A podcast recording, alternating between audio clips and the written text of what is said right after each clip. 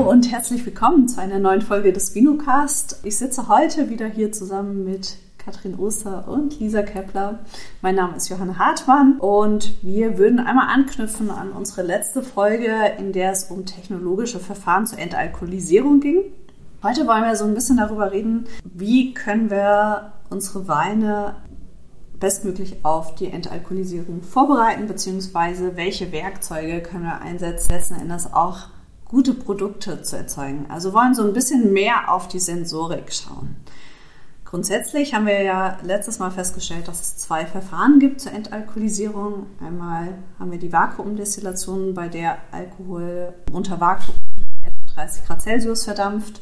Das Membranverfahren spielt eher eine untergeordnete Rolle. Aber eben über diese Vakuumdestillation verdampft leider nicht nur das Ethanol, sondern auch noch einiges mehr. Ich glaube, ihr könnt uns da ein bisschen was mehr zu erzählen. Ja, genau. Also wie du schon sagst, bei der äh, Vakuumdestillation geht eben nicht nur Ethanol in die Gasphase über, sondern man hat eben auch die leichtflüchtigen Aromastoffe. Das sind vor allem Ester, also all das, was irgendwie fruchtig, vielleicht auch blumig riecht. Das ähm, geht eben auch ins Destillat über und wird dadurch vom entalkoholisierten Grundwein, sag ich jetzt mal, abgereichert. Und genau diese Verluste haben dann eben auch sensorische Auswirkungen auf den entalkoholisierten Wein ja, der wird häufig als ja grün, vielleicht auch fuselig beschrieben. Also das ist eben ein Grund daraus, dass man die positiven Aromastoffe verliert. Dadurch können die nicht mehr dieses grün-fuselige maskieren. Und es ist auch wichtig zu betonen, dass das grün-fuselige eben nicht durch die Entalkoholisierung gebildet wird, sondern dass es in eigentlich jedem Wein vorhanden wird, nur meistens durch die positiven Aromastoffe maskiert. Wenn die eben durch ja, die Vakuumdestillation abgereichert werden, können eben diese grünen Noten stärker hervortreten. Es passiert nicht nur was mit den Aromastoffen, sondern natürlich auch mit dem Mundgefühl. Wir entziehen Ethanol. Katrin, vielleicht kannst du was dazu sagen. Genau, also wir haben dann danach ein Produkt, ähm, ein Wein ohne Alkohol.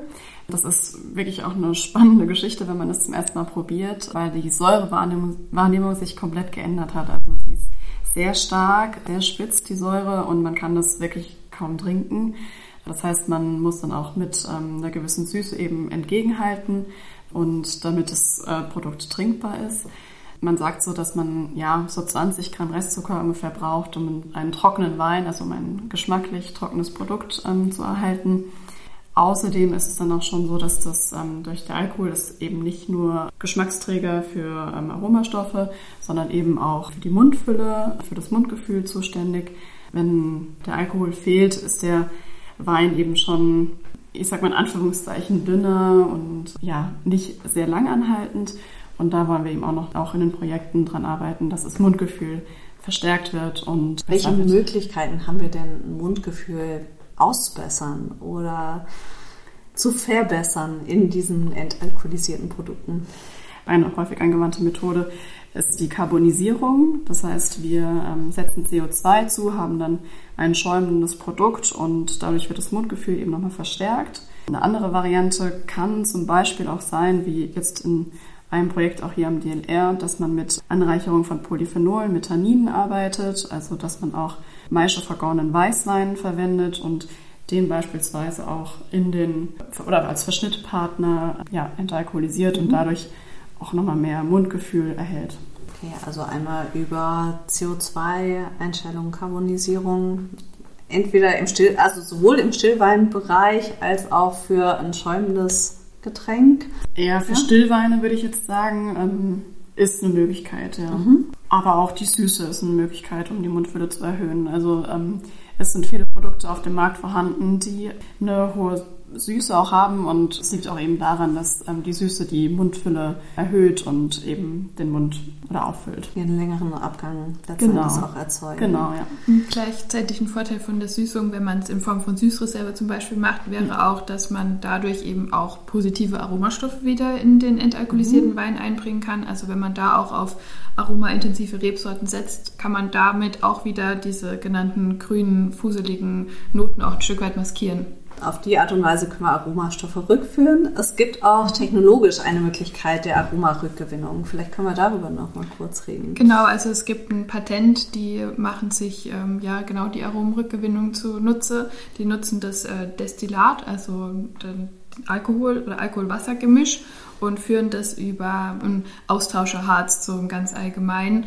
Und dieses Harz kann dann eben die Aromastoffe absorbieren und dann kann im Nachgang mit einer ja, höher konzentrierten, mit einem höher konzentrierten Ethanol wieder diese Aromastoffe wieder abgewaschen werden und dieses Konzentrat darf dann auch in den Wein zurückverschnitten mhm. werden, eben bis zur Grenze von 0,5 Volumenprozent. Also darüber haben wir einfach auch die Möglichkeit, die weineigenen Aromastoffe zurück zu führen. Welche Möglichkeiten haben wir noch, die Aromatik zu verbessern in unseren entalkoholisierten Produkten? Also man kann äh, genau nach der Entalkoholisierung auch ansetzen und da wäre zum Beispiel auch eine Möglichkeit, ja, Eichenholzchips zu benutzen, die eben auch dann diese gelernte Holzaromatik aus dem Wein, dem entalkoholisierten mhm. Wein einbringen und da auch einfach eine Verknüpfung schaffen im Kopf. Eine Variante. Wir hatten ähm, auch darüber gesprochen, dass wir Enzyme einsetzen können, auch nach der Entalkoholisierung noch, um Aromen aus Aromastoffvorläufern freizusetzen.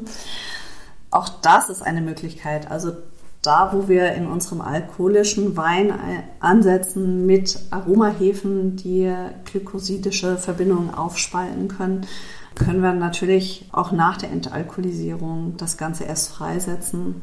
Dann müssen wir sie gar nicht erst zurückgewinnen mit irgendwelchen anderen technologischen Möglichkeiten. Gut, dann versuchen wir mal mit konkreten Tipps weiterzumachen. Uns geht es ja auch immer darum, wirklich konkrete Tipps mit an die Hand zu geben. Wenn ich jetzt nach dem Herbst ist vor dem Herbst. Für den Jahrgang 24 plane mal in die entalkoholisierten Weine einzusteigen. Worauf muss ich achten? Also was auf jeden Fall sehr wichtig ist, ist gesundes Lesegut zu verwenden, dass eben der Ausgangswein möglichst fehlerfrei ist, weil man dafür auch sagen muss, dass die auch die Entalkoholisierung negative Aromen verstärken kann, dadurch, dass eben diese positiven Maskierenden abgereichert werden. Deshalb ist es sehr wichtig, dass der Grundwein fehlerfrei ist. Mhm. Also vollreife, gesundes Lesegut. Mhm. Genau, eine zweite Möglichkeit wäre eben noch Aromarebsorten zu verwenden, also aromatische Rebsorten wie Muscatella, Gewürztraminer, was in der Richtung, die einfach schon von sich aus viel Aroma mitbringen und dann eben nach der Entalkoholisierung auch noch ein gewisses Aroma eben vorhanden ist und dadurch einen interessanten Wein machen. Ein letzter Tipp könnte noch sein, dass man bei der Endharmonisierung vom Produkt geeignete Süßreserven auswählt, die eben auch gut zur Rebsorte passen und dadurch sowohl das Mundgefühl verbessert als auch die Aromatik. Nochmal primär Aromen mit in das Produkt einbringen. Hm. Gut, kurz und knackig. Ich hoffe, wir konnten so ein paar erste Infos mit an die Hand geben, dass diese Hemmschwelle gegenüber den entalkoholisierten Produkten immer weiter abgebaut werden kann. Wer Interesse hat, tiefer in die Technologie einzusteigen, dem empfehlen wir natürlich die vorhergehende Folge. Ansonsten freuen wir uns auf das nächste Mal.